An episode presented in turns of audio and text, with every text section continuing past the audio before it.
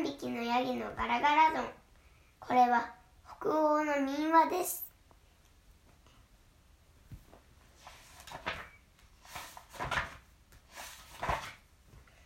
昔3匹のヤギがいました。名前はどれもガラガラ丼と言いました。ある時山の草場で太ろうと山へ登っていきました。登る途中の谷川に橋があってそこを渡な渡らなければなりません。橋の下には気味の悪い大きなトロルが住んでいました。ぐりぐり目玉は皿のよう。突き出た花はヒカキ棒のようでした。さてはじめに一番小さいヤギのガラガラ丼が橋を渡りにやってきました片言片言片言と橋が鳴りました。誰だ俺の橋を片言させるのはとトロロが怒鳴りました。何僕ですよ。一万ちびやぎのガラガラ丼です。山へ太りに行くところです。とそのヤギはとても小さい声で言いました。よし貴様を人の身にしてやろうとトロロが言いました食べないでください。僕はこんなに小さいんだもの。ヤギは言いました。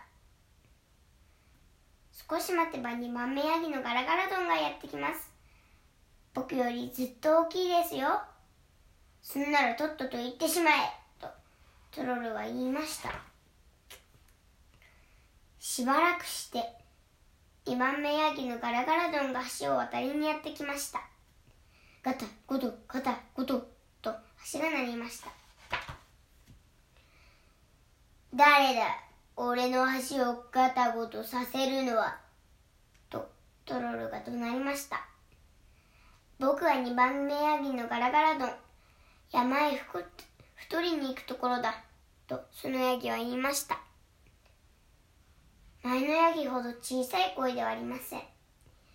よし貴様を人の身にしてやるぞ。とトロルが言いました。おっと食べないでおくれよ。少し待てば大きいヤギのガラガラ丼がやってくる。僕よりずっと大きいよ。そうか。そんならとっとと消え失せろ。とトロルが言いました。ところがその時もうやってきたのが大きいヤギのガラガラ丼。